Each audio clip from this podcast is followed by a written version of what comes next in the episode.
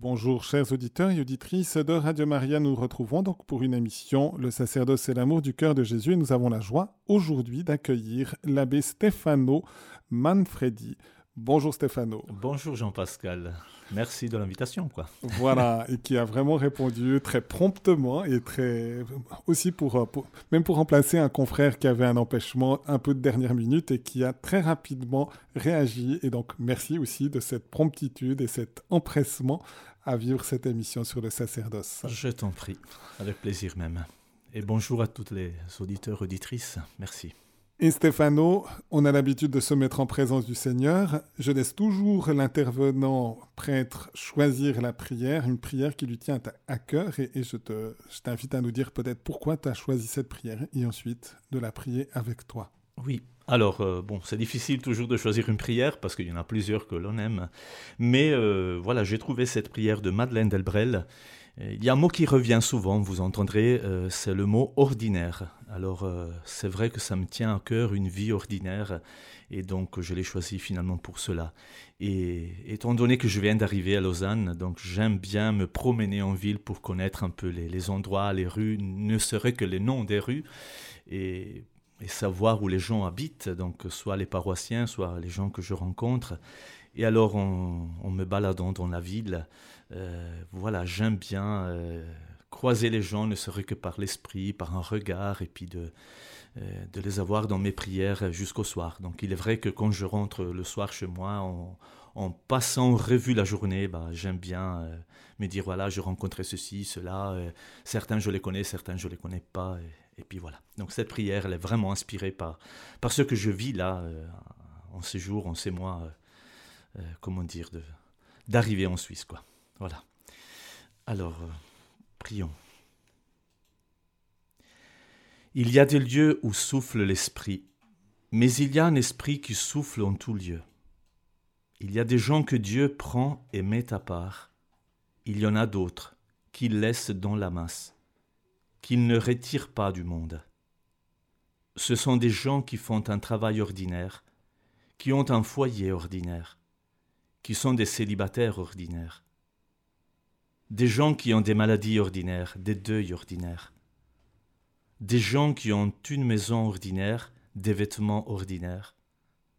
Ce sont les gens de la vie ordinaire, les gens que l'on rencontre dans n'importe quelle rue. Ils aiment leurs portes qui s'ouvrent sur la rue. Nous autres, gens de rue, nous croyons de toutes nos forces que cette rue, que ce monde où Dieu nous a mis, est pour nous le lieu de notre sainteté.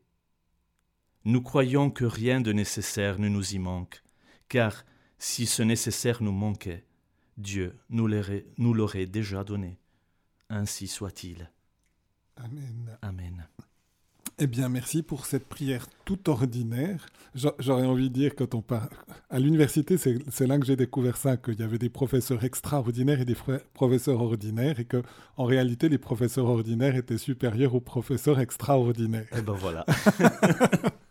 Puisque normalement, c'est ceux qui assument la tâche habituellement, ordinairement.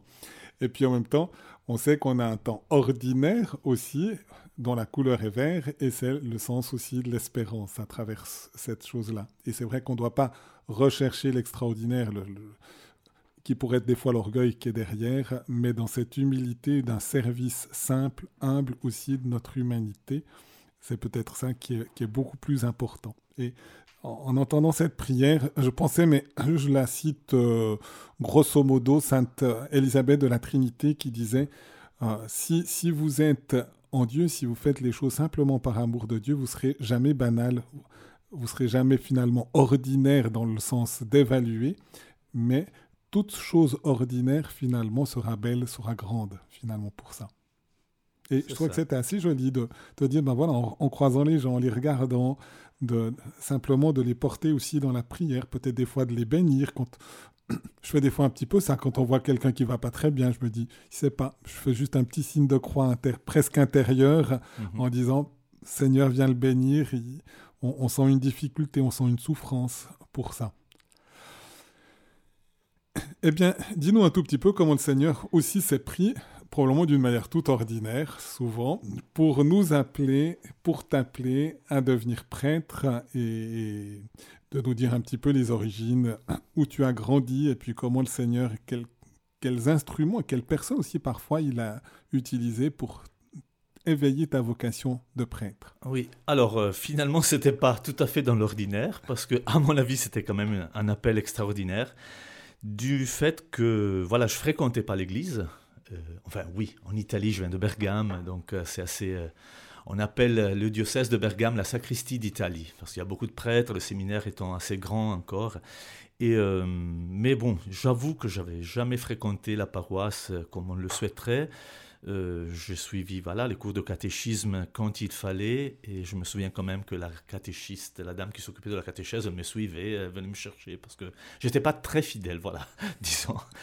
Et, là, j'ai découvert finalement la, bonté du curé du village parce que euh, il m'avait quand même donné la première communion, la confirmation, alors que ça, ça fait encore le débat. Est-ce qu'on confirme ceux qui participent euh, pas très fréquemment Donc ça, ça fait vraiment grand débat encore aujourd'hui dans les séances de caté comme ça.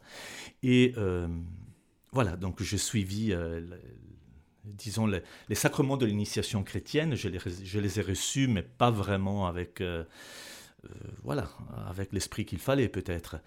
Du coup, euh, je me souviens que le curé du village cherchait un organiste pour les messes, et moi je jouais de l'orgue, du piano finalement.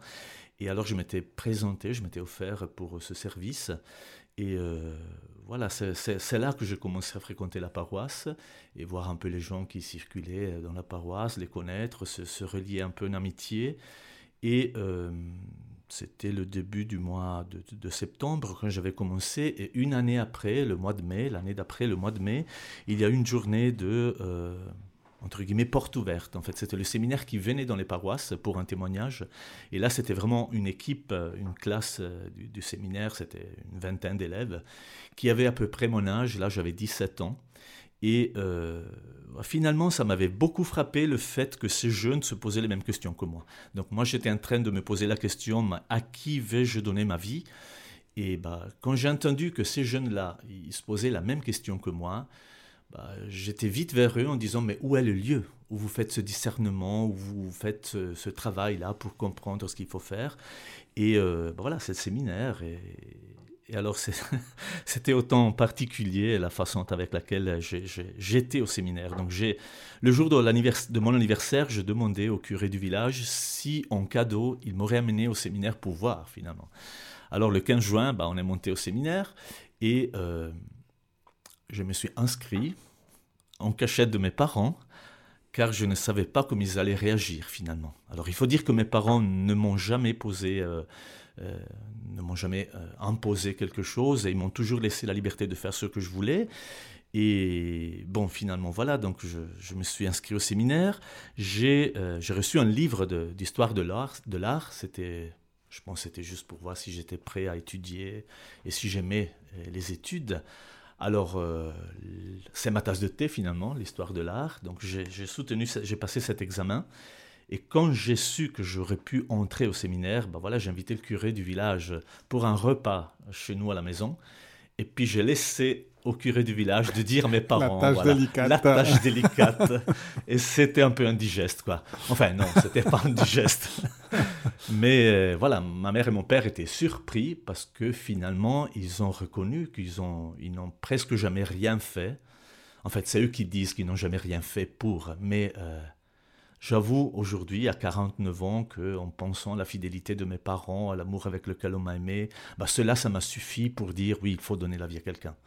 Alors, voyant mon père qui donnait sa vie à ma mère et vice-versa, bah, je me suis dit, ouais, autant la donner aussi pour quelqu'un. Et là, ça s'est fait comme ça. Donc, je suis rentré au séminaire, j'ai fait mes études, je suis rentré donc au lycée. Et euh, à 24 ans, alors là, quand même, je me suis dit, bah, c'est trop pratique, c'est trop facile. Euh, donc on se, on se, réveillait le matin, on descendait en bas, il y avait la, la chapelle, puis on remontait, euh, il y avait les cours de théologie. Alors que je voyais les jeunes à l'extérieur qui prenaient le train pour aller à Milan, pour étudier, tout ça, je me suis dit, mais là, je mène une vie trop facile. quoi. Et alors je me suis dit, bon, je quitte le séminaire, non pas parce que je ne veux plus devenir prêtre, mais pour aller vivre dans une paroisse et puis travailler finalement. Alors j'ai travaillé pendant deux ans. Donc j'ai travaillé dans un restaurant et j'ai aussi enseigné dans les écoles primaires. Et là, j'ai demandé quand même de vivre avec un curé parce que je voulais voir vraiment ce que c'était la vie en paroisse. Et là, je dis, euh, c'était mon vrai séminaire. Voilà quoi. Donc j'ai passé deux ans euh, dans la vie dans la vie que tout le monde mène finalement, donc en me déplaçant en voiture, à pied, comme ça, en éprouvant un peu la difficulté de la vie, si j'ose dire. Et euh, du coup, bah, je suis rentré, j'étais ordonné deux ans après, donc à l'âge de 27 ans. Voilà. Est-ce que tu arrives à nous dire un tout petit peu, justement, qu'est-ce qui a été un peu ce séminaire euh, dans le concret de la vie, le contact avec le prêtre, mais aussi le travail? Qu'est-ce que ça t'a apporté, peut-être pour l'avenir aussi de ton sacerdoce? S'il y a des points qui, qui, qui ressortent plus spécialement. Bah finalement, c'est de, de, comment dire, de, de, de, vivre avec les autres. quoi. J'ai, toujours aimé le fait que le prêtre, donc nous, on a été choisis, on a été appelés, euh, on a fait discernement, on a été aidés pour faire discernement, mais euh, on ne vit pas dans un lieu à part, donc on est vraiment pris de, du peuple de Dieu, on est remis au service du peuple de Dieu. Et ça, j'ai toujours aimé. Euh, même si après coup, donc les années euh, passant, bah, je, me, suis quand même euh, approché aussi de la vie des monastères et tout. Je suis très, très relié à des monastères, soit ici, soit en Italie. Et j'aime bien quand même cette vie un peu de solitude, de silence, un peu en cachette. Mais d'ailleurs, je viens de vivre une année sabbatique, comme on appelle, non pas parce que j'étais en crise, mais parce que je voulais vraiment essayer de vivre un peu la solitude. Et ça m'a fait du bien énormément. J'ai beaucoup apprécié le silence. J'ai compris plein de choses là récemment, mais je me suis dit, bah, reviens quand même à ta vocation au milieu des gens, quoi, au milieu du monde. Et euh, ici, je crois qu'il y a un contexte assez favorable parce que ouais, le silence qu'il y a en Suisse, euh, il n'y a peut-être pas ailleurs. Donc on arrive vraiment à, jongler entre guillemets entre le silence, la vie euh, un peu en ermite et la vie active pour la, pour la paroisse. Donc j'avoue qu'un prêtre qui est toujours, euh, euh, comment dire, enfin moi, en étant prêtre, toujours dévoué dans l'activité, euh, je serai au bout du souffle peu de temps après. Donc il me faut vraiment me, me, ressourcer dans le silence, dans le, dans le calme. Et... Alors c'est ce comment dire, ce dynamisme-là, voilà, entre la vie retirée dans la prière, dans le silence, dans les études, dans le dans l'écoute de la musique finalement, euh, et, la vie active auprès des gens, qui, qui fait le bonheur, qui fait mon bonheur. Mhm. Quoi, voilà. Trouver cet équilibre. Exactement, oui. Finalement, la, dimension de contact avec le Seigneur, qui est la dimension contemplative, qui doit être essentielle aussi à notre vie. Après, elle se déploie en, apostolat, en, en, don de soi aussi aux autres, mais si on n'a plus rien à transmettre, finalement, si on n'a pas de contact intime avec Dieu... Exactement, ouais J'aime bien une expression qui était un peu cinglante du cardinal Journet quand à, Genève il prêchait une retraite et puis les prêtres on nous dit mais euh, cardinal éminence on, on, est mangé de partout, on n'a plus le temps de prier. Et il leur a dit mais à quoi ça sert de vous laisser manger si vous n'êtes pas nourrissant? Voilà. c'est clair, exact. c'est vrai que c'est un peu, voilà, c'est un peu corsé en disant ça, mais je pense que c'est essentiel. Et c'est vrai que on n'aura pas une transmission, finalement, et on va, on va s'essouffler. Si on ne garde pas ce contact intime vraiment avec le Seigneur dans la prière, dans la vie sacramentelle, on donnera rien, finalement, aussi. On est vite pris hein, dans, les, dans les activités, dans les demandes des gens. Et alors c'est à nous après de, de, Autant on peut donner, autant on doit se ressourcer, ça mhm. c'est sûr. Mhm. Est-ce qu'on revient après ou bien tu peut-être déjà maintenant cette année sabbatique un peu de silence ou bien on y revient plus tôt bah, Oui, on peut, on peut parler, oui. D'accord, alors je te laisse un petit peu euh, ce choix. Euh. Alors en fait, j'étais curé dans une paroisse en Italie et là il m'était arrivé, euh, c'est un peu une blague là ce que je dis, mais j'ai toujours prié le Seigneur en disant ne me donne pas quand même des charges genre administratives. Là, c'est la blague. Donc, le Seigneur n'écoute pas toujours nos prières et parfois il nous mène là où. Donc, j'avais dit, Seigneur, je n'ai pas envie d'être le curé italien qui doit remettre les mains au bâtiment parce qu'il faut refaire, restaurer, rénover, parce que chez nous, c'est un peu comme ça. Mhm. Et euh, finalement, ça m'est arrivé. Donc, une église qui allait s'effondrer à cause de, d'un phénomène de résonance du clocher. Et on a dû fermer l'église, on a dû faire plein de travaux. Et c'était toujours dans les bureaux entre architectes et tout. Et, là, je me suis dit non, non, c'est pas à nous de faire ça. Il y a des gens qui le feront beaucoup mieux que moi. Alors euh, j'ai dit à mon évêque, oui, je vais jusqu'au bout, je vais accomplir la tâche parce que ça, voilà, ça m'est arrivé et puis je veux pas non plus que l'Église tombe sur la tête des gens, quoi. Mais euh, à la fin, je me suis dit non, il faut revenir à l'essentiel et euh, quitte à trouver des gens qui, qui feront ça. Alors ici, c'est vrai que le, le, contexte fait que de ces choses-là, c'est les gens, c'est les laïcs qui s'en occupent. Et euh, raison par laquelle j'ai beaucoup apprécié de pouvoir revenir en Suisse, parce que là, on exerce, je trouve, vraiment le ministère à niveau spirituel. On fait vraiment la, euh, on soigne les âmes, je dirais même. Et tout ce qui est euh, l'administratif et tout, ça s'est confié aux laïcs qui le font beaucoup, beaucoup mieux que nous, je crois. Enfin, de moi. Parce que j'ai pas fait des études économiques et tout ça. Et on a plus de temps finalement pour donner notre temps aux gens. Et cette année sabbatique, voilà, ça m'a permis de, de, revoir vraiment, le, après 20 ans de sacerdoce finalement, mhm. euh, ça m'a beaucoup aidé. Donc j'ai vécu dans, dans, la campagne près de, du lac de Garda, dans une maison vraiment perdue dans la campagne, dans les blés, et euh, en solitude comme ça, alors que je venais dans cette paroisse italienne où j'ai vécu aussi avec des pauvres.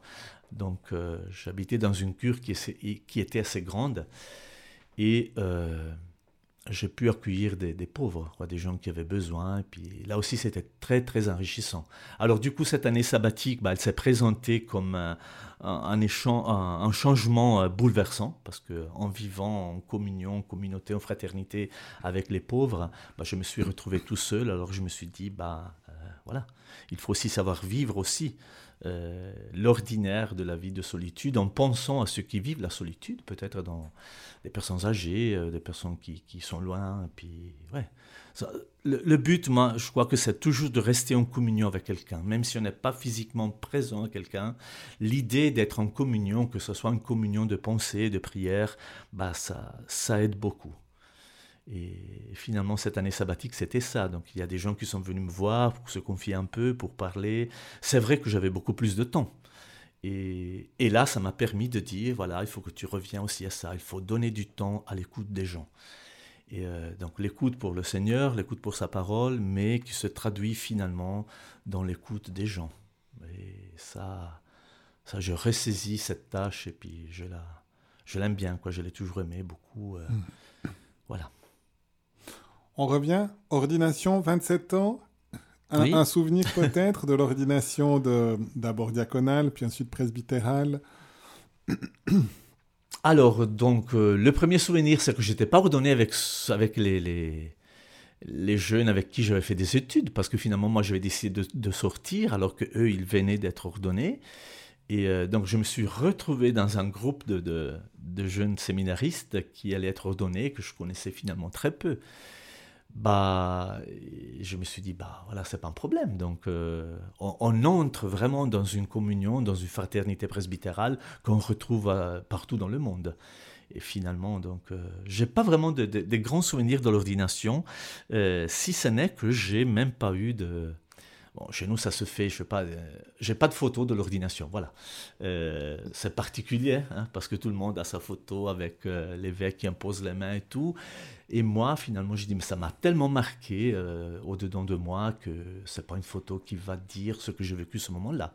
Bon, je sais que si je, vais faire des, si je vais faire des recherches, je vais les trouver, les photos. Mais voilà, je, je, n'ai pas, je ne les ai pas pour moi et il y a quelque chose de fort qui m'a marqué parce que je me suis dit, bah, qui es-tu pour que le Seigneur se sert de toi alors que tu, tu n'as jamais fréquenté l'Église jusqu'à 17 ans et puis du coup ça, ça, ça a changé quoi. Mmh mmh et ça c'est quelque chose qui, qui m'a toujours surpris et qui me surprend encore finalement. J'apprécie euh, quand je rencontre des mamans, des, grands-parents qui me disent Ah, priez pour mon fils, il va pas à l'église, avec tout ce qu'on a fait pour leur apprendre euh, les prières et tout et tout. Euh, je dis toujours Ne vous inquiétez pas. Si le Seigneur a réussi avec moi, il va réussir avec d'autres, ça c'est sûr. Et puis il, il, fait des grandes choses quoi, dans notre vie.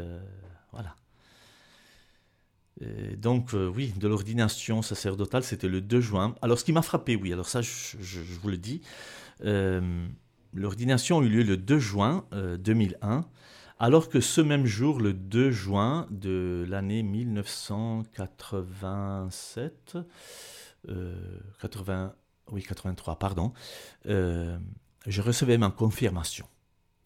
Et puis je me souviens, mon oncle, qui était mon parrain de confirmation, m'avait donné un livre, il s'appelait Le Bréviaire des laïcs, c'était une anthologie de textes de, de, poèmes, des textes de, littérature finalement. Donc ce n'était pas un livre de prière, mais c'était quand même des récits, des, réflexions des grands auteurs italiens euh, au sujet de Dieu, de la foi, de la prière et tout. Bon, ce livre, ah, vous comprenez bien qu'à 12 ans, ça n'intéresse pas trop un jeune, mais ce livre, il m'est retombé dans les mains la veille de mon ordination, et j'ouvre le livre et dans la couverture, dans la deuxième page, il y avait la dédicace que mon oncle m'avait marquée, m'avait écrit, et il disait finalement, euh, j'essaie de me rappeler, euh, euh, il disait, ben voilà, moi, ton oncle par rapport au lien de sang, et ton frère par rapport à la foi que nous partageons, je demande que l'Esprit de Dieu soit sur toi et, qui, et que le Seigneur te fasse découvrir le mystère et le ministère qui va achever en toi. Alors quand je lu ça la veille de mon ordination, ça m'a... C'était un coup, quoi. Euh, mhm. vraiment, ça m'a flashé. Je me suis dit, mais qu'est-ce que c'est que ça euh, Que je le retrouve des années après et je me trouve au milieu, vraiment, de, de, de, ce cheminement que le Seigneur est en train de me faire euh, poursuivre, quoi. Alors ça, ça, me parle encore aujourd'hui, vous voyez, donc 20 ans, 21 ans après l'ordination. Mhm. Voilà. Puis après, l'ordination, premier ministère Premier ministère, c'était dans, un, dans une petite paroisse près de Bergame, la paroisse de Ponteranica, avec des jeunes. Euh, mais finalement, j'ai passé deux ans et c'est tout, parce que, alors là, euh, on commence à revenir du côté suisse. Euh, il y avait déjà un prêtre qui était mon assistante aux études, c'était Don Marco, qui, était à la Chaux-de-Fonds, aumônier pour les, la communauté italienne, que je venais voir assez souvent pour les vacances comme ça. Et une fois, il me dit, ben, est-ce que tu n'aimerais pas faire une expérience ici, à l'étranger, avec des, des, Italiens, des gens ici Au départ, j'hésitais un peu. Puis un jour, j'ai dit oui, pourquoi pas? Et il est arrivé que deux ans après, mon évêque, il m'a demandé si je voulais venir à Neuchâtel pour la communauté euh, italienne de, Neuchâtel.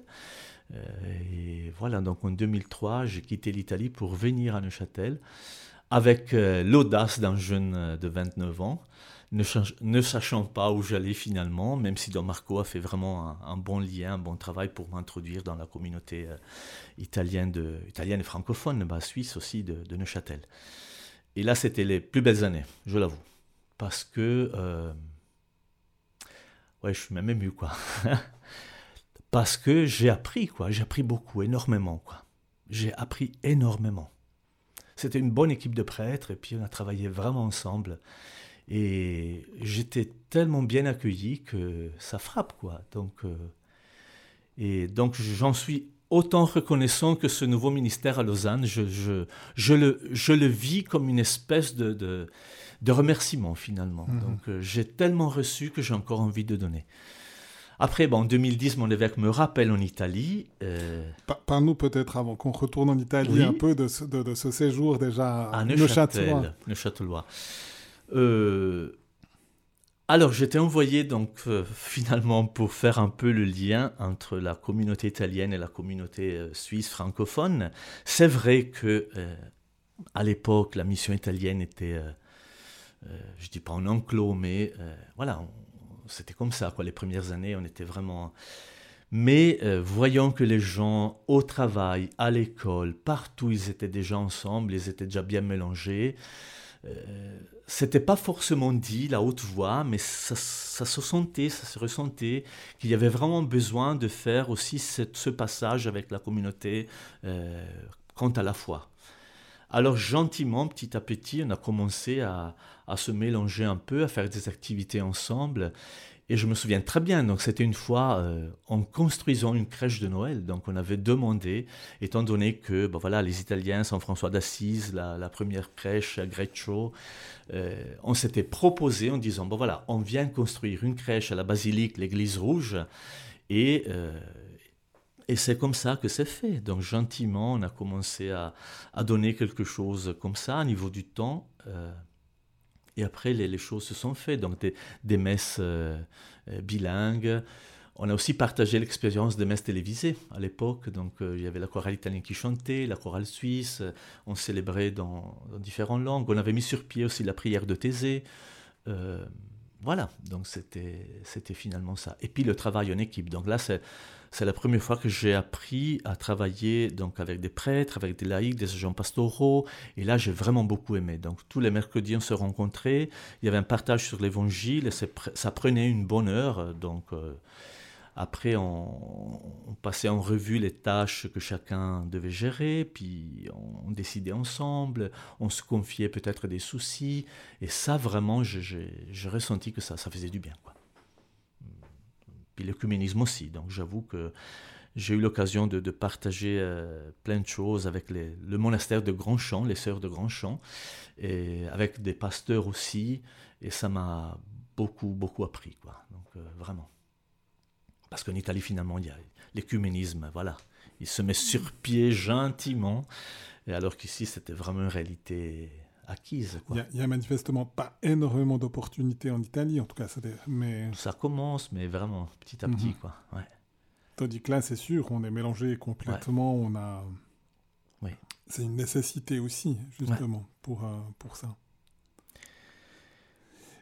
Et, et peut-être encore, sur ce séjour à Neuchâtel, un peu les, les, les accents peut-être concrets ou, ou s'il y a eu quelque chose avec la jeunesse ou, les malades ou... Alors avec la jeunesse, donc euh, on allait chaque année, donc après la confirmation, donc avec les confirmés qui avaient 18 ans, on partait chaque année en pèlerinage à Rome. Et, voilà, donc ça c'était vraiment quelque chose qui se répétait assez régulièrement. Et on a eu aussi organisé des pèlerinages à Assise. Euh, et puis donc on avait mis sur pied euh, avec la collaboration de certaines mamans euh, italiennes, euh, ce qu'on appelle les spaghettis à midi. Donc le vendredi, on se retrouvait à la mission avec des jeunes élèves de l'école et puis euh, on partageait une assiette de pâtes et puis c'était l'occasion de, les rencontrer, de parler un peu, d'entendre un peu les soucis et tout ça. Et euh, on a fait aussi un grand travail avec la chorale italienne, qui était composée finalement par des gens, des, gens assez âgés, je dirais, mais petit à petit, le, changement a eu lieu. Il y a des familles qui sont intégrées aussi.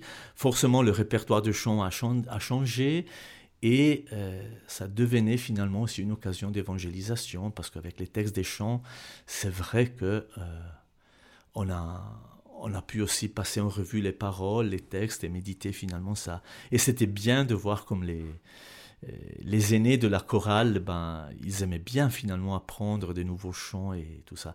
Alors j'avoue aussi que cette question musicale me tient toujours à cœur. Je ne l'ai pas dit tout à l'heure, mais... Euh, tu as, parlé de ta formation comme euh, au piano et puis euh, oui, comme organiste, qui a été ton introduction finalement dans la. Oui, c'est ça. mais le texte de l'évangile, ça je ne l'ai pas dit, mais je le dis volontiers maintenant. Euh, je l'ai finalement découvert en écoutant le Messie de Handel ou bien les œuvres de Johann Sebastian Bach, donc notamment l'oratorio et notamment les passions de Matthieu et de Jean. Mhm. Alors là, aimant la musique, bah, j'ai écouté la musique. D'abord, je, me je me suis laissé prendre par la, musique, finalement, les chorales et tout, les parties euh, récitatives, les solistes et tout. Et du coup, j'étais acheté même les partitions parce que je voulais voir ceux qui chantaient. Là, j'avais 17 ans, 17 et 18.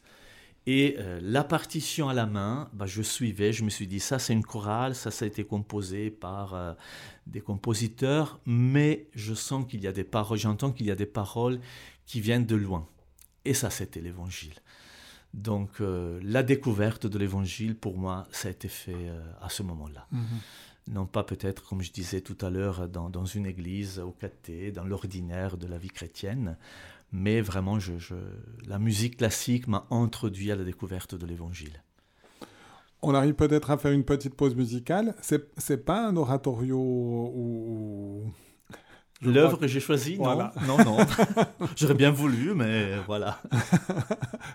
C'était libre hein, pour choisir. non, mais après, il faut choisir. Voilà, il y en a tout plein que j'aime. Alors, euh, je les dis comme ça, et puis je laisse aux auditeurs d'aller chercher des CD ou, ou ah. chercher sur YouTube des, des, parties de, de l'oratorio de Bach ou la, le Messie de Handel. C'est magnifique, c'est splendide. Quoi. Tu nous dis un petit peu le choix musical? Alors là, je choisis un chant de Thésée euh, qui n'est pas peut-être tout à fait dans le style de Thésée, parce qu'il y a beaucoup de paroles, la mélodie est la même, donc il y a trois couplets, euh, mais on sent vraiment qu'il y a euh, l'empreinte d'une chorale, finalement, ça fait vraiment chorale. Je crois que c'était composé pour le temps de Noël, mais bon, c'est toujours Noël finalement, donc chaque jour est Noël. Et le chant est titré Au vous qui dans l'obscurité. Et il y a une phrase qui, me bouleverse, qui me, fait, qui me donne des frissons. Euh, le refrain, donc finalement, qui dit Voici divin bonheur, Jésus, le Rédempteur. Rien que ce mot-là, ça me, ça, quoi, ça me touche, quoi. Divin bonheur, voilà.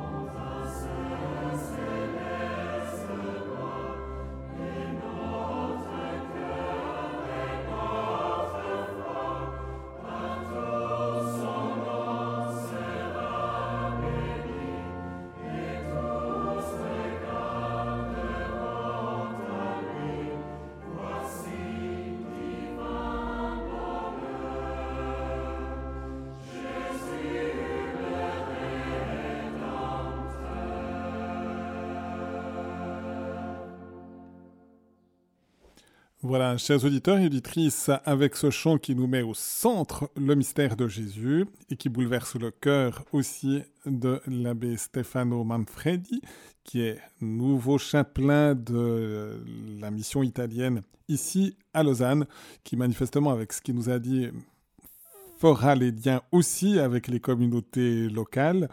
Je rappelle aussi que vous pouvez appeler et peut-être poser une question aussi à, à Don Stefano ou lui donner peut-être un témoignage déjà de son ministère, soit, soit pour les Neuchâtelois un peu plus anciens, soit, soit peut-être pour les Lausannois plus, plus récents. Donc je rappelle au 021 313 43 90, ou tout simplement aussi lui confier une intention de prière, puisque manifestement c'est aussi un homme de prière et qui est prêt à prendre aussi dans son cœur de prêtre vos intentions. Retour en Italie? Oui. Et là, c'était drôle, alors, parce que j'étais nommé dans une paroisse, donc c'est la paroisse de Seriate, qui est près de l'aéroport de Bergame, dans un quartier qui venait de se développer. Et donc, apparemment, personne ne pensait que le quartier se développerait si près de l'aéroport, mais finalement, il y a eu les conditions pour que beaucoup de gens achetaient des terrains et tout. Donc, d'un coup, c'est devenu un quartier de 9000 habitants. Et euh, il y a eu nécessité de construire une église. Bon, c'est pas moi qui l'ai construite, elle était déjà là. Elle était construite par l'architecte suisse Mario Botta, donc que tout le monde connaît. Et donc, ce qui était euh, particulier, ce qui nous a fait rire pas mal, c'est que en, en rentrant de Neuchâtel, les gens disaient Bah voilà, non seulement une église signée par un architecte suisse, mais un curé suisse aussi. Alors j'ai dit non, je suis pas suisse, je suis italien. Il a fallu que je parle en patois, en dialecte bergamasque, pour, convaincre, pour convaincre que j'étais que c'était pas un mensonge. Que j'étais pas un mensonge. voilà, c'est ça.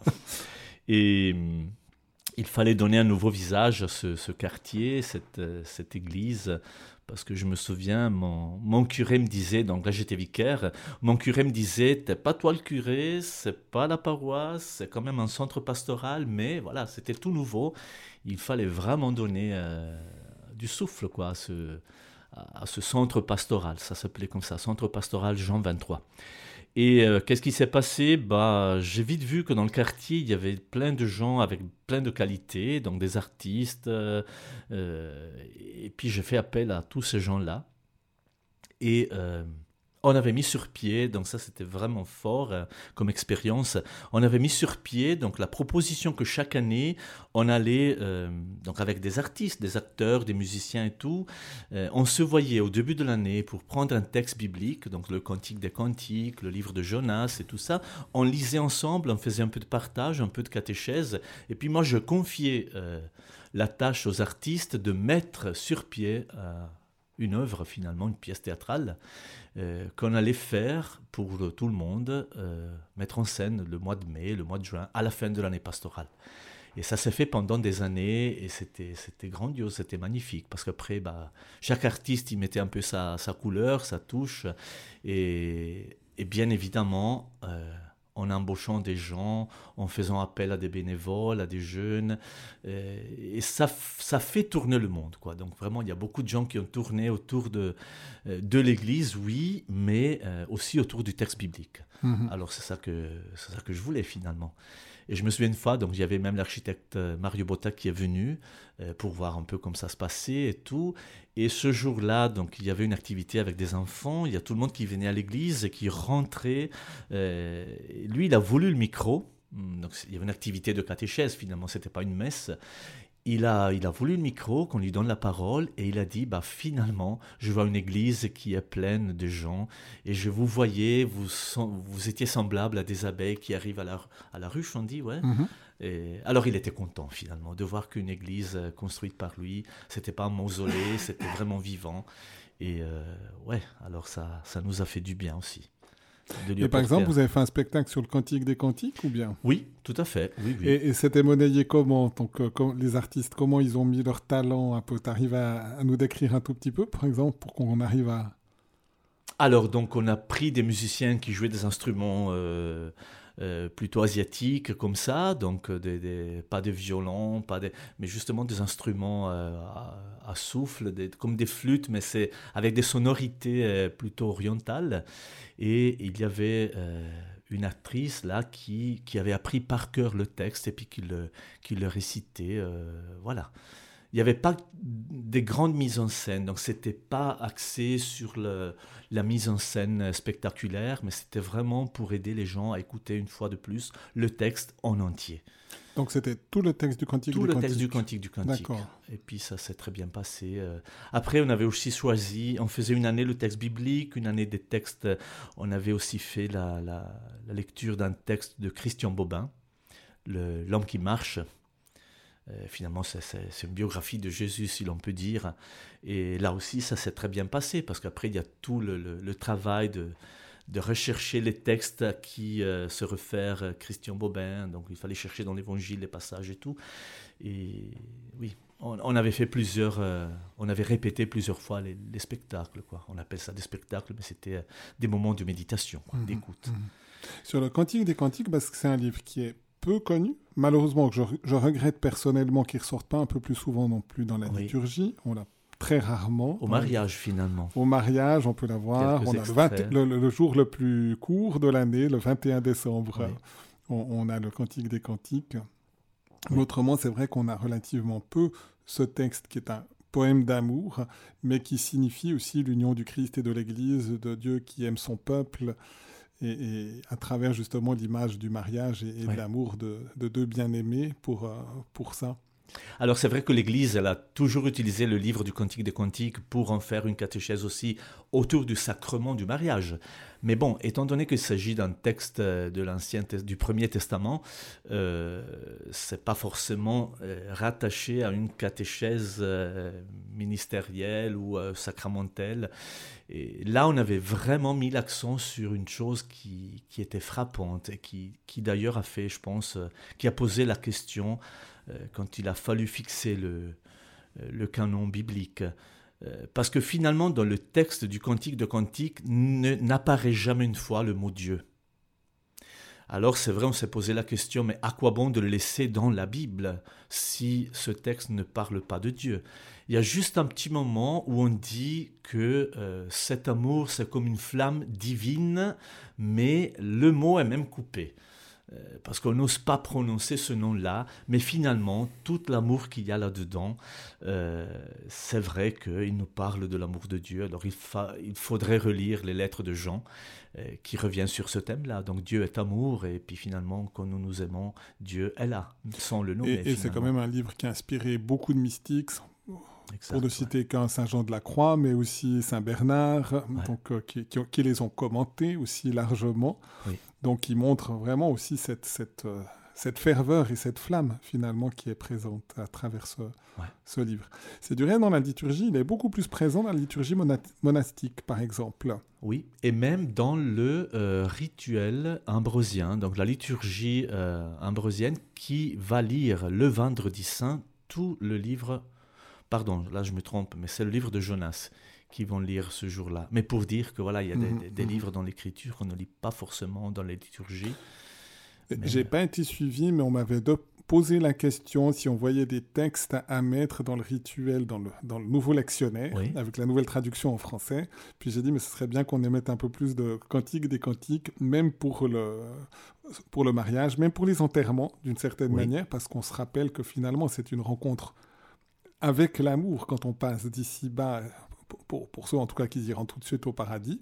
Mais, et, je pense qu'on devrait avoir plus ce sens-là, plus souvent de, de, le mentionner. Alors au sujet de ça, tu, tu me fais rappeler une chose qui est, qui est peut-être pas très, très gai, très sympa à rappeler, mais euh, il m'est arrivé lors d'un mariage, alors c'était vraiment fort et triste, je dirais. Lors d'un mariage, donc le couple avait choisi le récit Fort comme la mort, c'est l'amour. Bah, il arrive le jour même du mariage que la mariée euh, euh, elle allait entrer en église, et puis là, on a fait rentrer tous les invités dans l'église, et puis un monsieur qui prend son, sa, chaise pour entrer s'asseoir, puis du coup, il est tombé, on, pensait qu'il était euh, tombé dans les, dans les pommes, qu'il s'était évanoui, alors qu'il venait d'avoir un infarctus, et puis il est mort sur sur place. Sur place, quoi.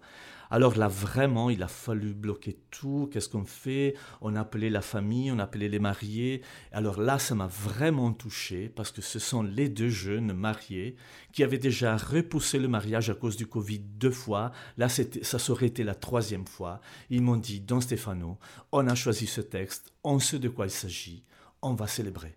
Bien sûr, ça ne sera pas la festa, la fiesta euh, comme on le souhaitait, mais on veut dire que l'amour est fort comme la mort. Mhm.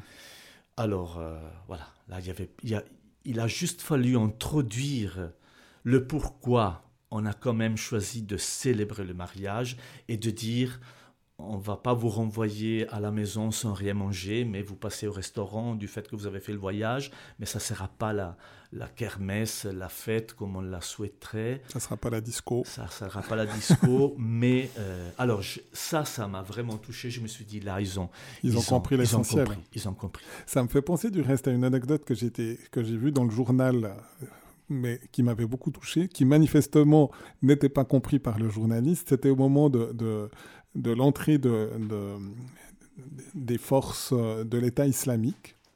Et deux jeunes, très jeunes, venaient de se marier.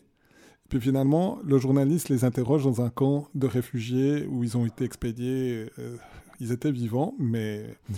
Puis euh, le journaliste dit mais, mais vous avez tout perdu. Vous avez plus votre terre, vous avez plus vos, votre maison, vous avez plus rien. comment vous pouvez imaginer finalement votre, votre avenir? Puis, puis c'est vrai que parfois on aimerait s'appuyer sur des choses un peu solides, puis ils ont répondu vraiment avec une sobriété, mais en même temps une profondeur en disant, mais on a l'essentiel. On est mariés, Dieu nous a unis l'un à l'autre et, on est les deux là, unis. C'est tout. Mais, on n'a rien perdu finalement. On, garde l'essentiel.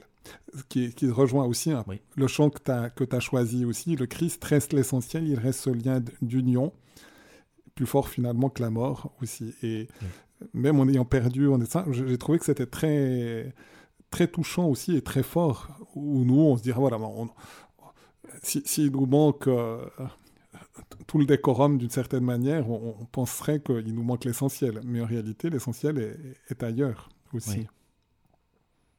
Ça, ça, peut me permettre aussi, parce que tu m'as, tu m'as aussi évoqué quand tu es arrivé à Neuchâtel, que finalement, tu as commencé à dire la messe quasi tout seul pendant un bon bout de temps. Oui, parce que oui, c'est vrai que la, la, communauté, la mission italienne était euh, entre guillemets fermée pendant deux ans. Il n'y avait pas de prêtre, disons.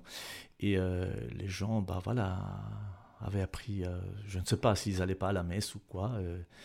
et puis c'est vrai que voilà, j'ai célébré quelques messes tout seul à plusieurs reprises. Et je me souviens bien, j'avais téléphoné à mon évêque en disant Mais est-ce que cette Eucharistie que je célèbre est un sacrement de communion ou de solitude? Alors c'est vrai, quand on célèbre l'Eucharistie, les saints du ciel sont là, les défunts sont là, plus vivants que nous, on le sait. Mais euh, du coup, mes yeux avaient, besoin de voir euh, voilà, des vivants. quoi. Euh, ça, rejoint aussi le mystère de l'incarnation. Donc, à quoi bon de célébrer une messe s'il n'y a personne dans l'église? Une fois, deux, trois, je vais bien le faire. Mais voilà, c'est pas, pas évident.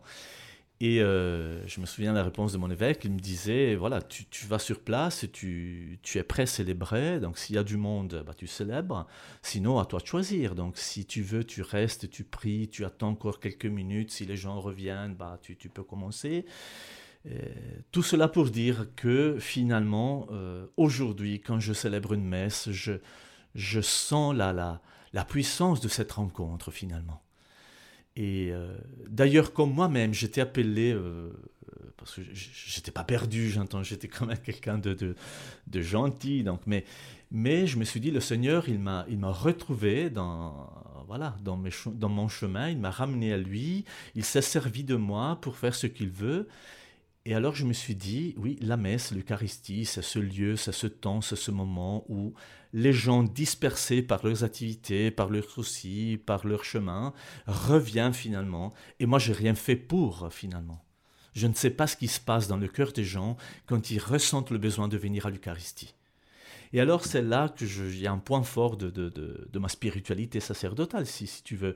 Euh, je me suis dit, pourvu que les gens viennent et voilà, s'ils ne viendraient qu'une fois à l'Eucharistie, il faut que cette Eucharistie, elle soit touchante pour eux. Donc ça ne doit pas euh, passer comme ça. Euh, euh, ouais, il faut que ce soit quelque chose qui les fait sentir chez eux, accueillis, aimés par Dieu. Et d'ailleurs, je, enfin, je, je m'aperçois même pas, mais on me dit que quand je donne l'Eucharistie à la communion, je suis toujours souriant. Je ne le fais pas exprès, ça vient tout seul. Mais finalement, je suis vraiment heureux, je suis content de ce divin bonheur. Voilà, pour rejoindre le chant que nous, on vient de passer, on vient d'écouter. Euh, oui, il y a un bonheur dans cette rencontre. Et puis quand je dis le corps du Christ, euh, il s'avère à chaque fois que là où deux ou trois sont réunis, donc entre moi et la personne qui est face à moi, il y a le Christ. Et ça nous rappelle que vraiment, si nous sommes unis ensemble, même si on est tous différents, hein, donc euh, chacun a, vécu sa vie, sa semaine, ses journées, ses soucis, vraiment, il n'y a rien qui dit on est, on est pareil. Voilà, il n'y a rien qui fait qu'on puisse dire, oh, voilà, oui, la foi, mais euh, encore, parce que là-dedans, il y a toutes les nuances de nos doutes, euh, de nos façons de croire.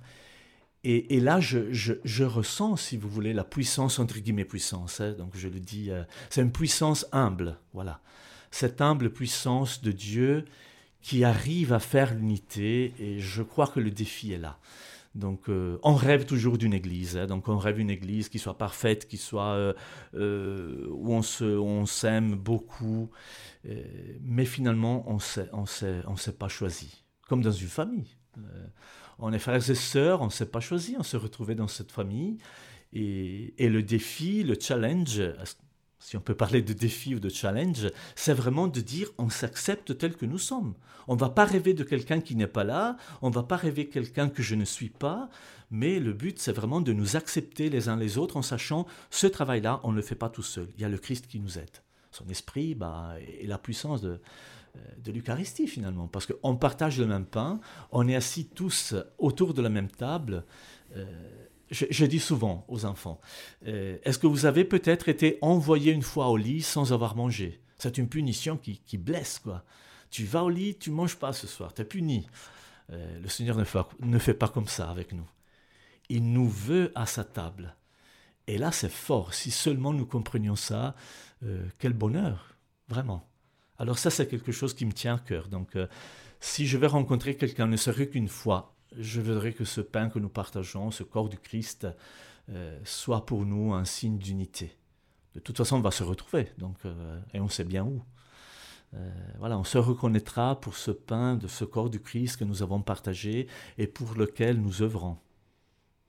J'aurais envie de dire, j'aurais pas peur de te demander de temps en temps de célébrer la messe. Pour le moment, c'est vrai que ça fait plus d'une année que je célèbre avec parfois une personne, deux personnes, des fois zéro personne, à part bien sûr les auditeurs de Radio Maria.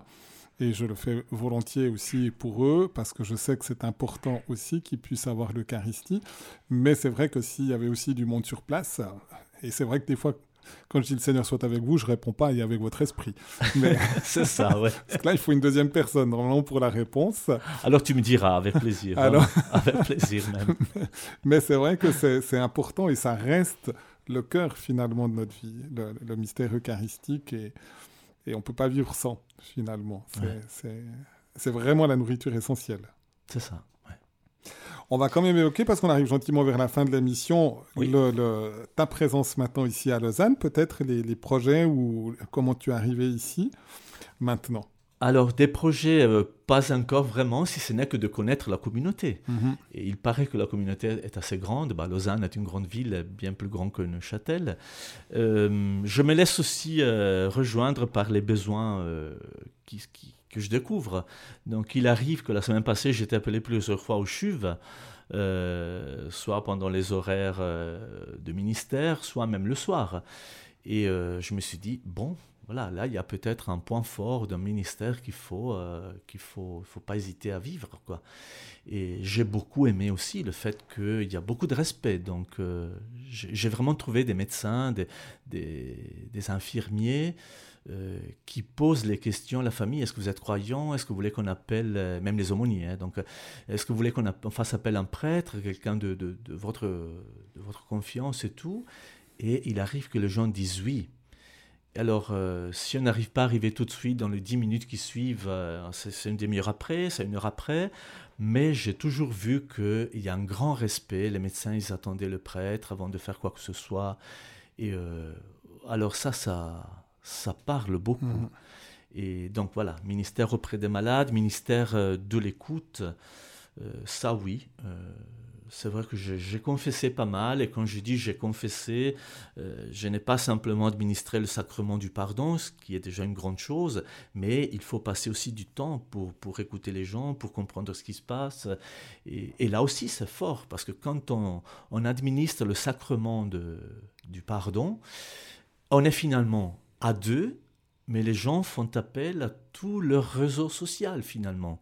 Donc c'est un collègue de travail, c'est quelqu'un qui vit au foyer, et alors je me suis dit, mais là aussi, il y a encore un mystère à vivre, à découvrir. On est tout seul, le prêtre et, le, celle ou celui qui demande le pardon, et finalement, on évoque plein de gens qui sont là avec nous. Alors les inviter à prier pour, parfois je, donne ça comme... Euh, pas comme pénitence, je, je dis, mais voilà, on prie ensemble pour ces gens-là. Et oui, donc ça c'est un, ministère d'accompagnement, de découverte de la vie ordinaire des gens. Je n'aime pas dire j'ai déjà vécu en Suisse, je sais comment ça se passe. Euh, il, me faut du temps pour comprendre euh, ce dont on a besoin. Euh, je ne vais pas décider tout seul, il y a un conseil de mission, il y a aussi d'autres confrères, il y a, il y a des communautés qui vivent là depuis fort longtemps. Je suis dernier arrivé, donc je ne vais pas imposer ma façon de penser, ma façon de vivre. Je me laisse interpeller, voilà, mhm. c'est ça. Ça, c'est, je pourrais dire, mon projet euh, initial. Je me laisse interpeller par les besoins des gens quitte à décider si c'est un besoin dont je peux m'occuper, que je peux desservir, euh, ou bien de dire non, voilà, pour ça, il faut s'adresser ailleurs, quoi. Mais, mais finalement, ça revient à un ministère d'humanité. Euh, une humanité qui n'est pas. Euh, qui a aussi une vie spirituelle. Donc, on touche à des choses que. Quand on dit pendant le credo le dimanche, ça je le crois fortement, quand on dit je crois en Dieu, le Père Tout-Puissant, créateur du ciel et de la terre, de tout ce qui est visible et invisible. Mais on pense à l'invisible comme quelque chose qui est au-delà de la mort, alors que l'invisible est déjà parmi nous. Donc il y a plein de choses qui sont dans l'invisible, dans l'inconnu, et euh, on va les déchiffrer, les découvrir, les retrouver euh, petit à petit. Et le plus grand invisible, c'est le Christ parmi nous. Étant donné qu'il a dit Je suis ressuscité, je vais rester jusqu'au bout avec vous. Euh, alors voilà, ça c'est, j'avoue que c'est la tâche. Chercher le royaume des cieux, qui est déjà là, bien présent, et chercher le Christ. J'aime bien le, la phrase de Saint Paul quand il dit Quand le Christ sera tout en tous, alors finalement on pourra dire euh, On a accompli, il a accompli sa mission. Et euh, pour l'instant, je me contente de, déchiffrer le Christ euh, parmi nous. Merci beaucoup, Don Stefano, de, ce, ce, beau témoignage aussi de ta vie sacerdotale. On arrive à la fin. On va justement aussi peut-être prier pour les vocations, sacerdotales en particulier, toutes les vocations, mais peut-être spécialement pour demander au Seigneur justement qui suscite, même des fois en les prenant comme ça a été le cas pour toi, euh, comme ça, presque ex cathedra, pour, pour qu'il y ait des jeunes aussi qui se rendent compte que ça vaut la peine de consacrer notre vie au Christ et puis à nos frères pour les conduire au Christ. Très bien.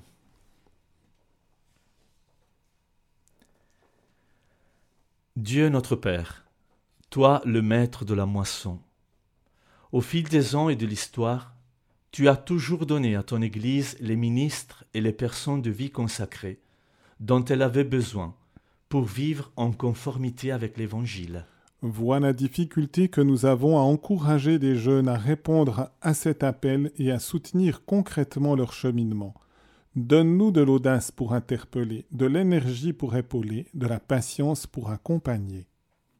Fais croître en nous la conviction que l'Église ne peut poursuivre efficacement sa mission qu'avec des pasteurs dévoués qui la guident et des témoins qui l'inspirent. À ton tour, réponds à notre appel. Fais naître et grandir le désir de service par ton Fils Jésus notre Seigneur et notre Dieu, qui règne avec toi dans l'unité du Saint-Esprit maintenant et pour l'éternité des siècles. Amen. Amen. Notre-Dame du sacerdoce, priez, pour, nous. Seigneur, donne-nous des prêtres. Seigneur, donne-nous de saints prêtres. Seigneur, donne-nous beaucoup de saints prêtres. Et donc Stéphano, je t'invite peut-être à bénir nos auditeurs, à nous bénir pour que le Seigneur aussi soit toujours au cœur de notre vie. Le Seigneur soit avec vous et avec votre esprit. Et que Dieu tout amour, Dieu de partage et de tendresse, vous garde et vous bénisse, au nom du Père, et du Fils, et du Saint-Esprit. Amen. Amen. Merci beaucoup pour ce moment d'échange, de découverte aussi. Ça nous permet de mieux nous connaître et ça permet aux auditeurs aussi de, de mieux et te connaître et de connaître aussi la richesse du sacerdoce. Merci. À bientôt.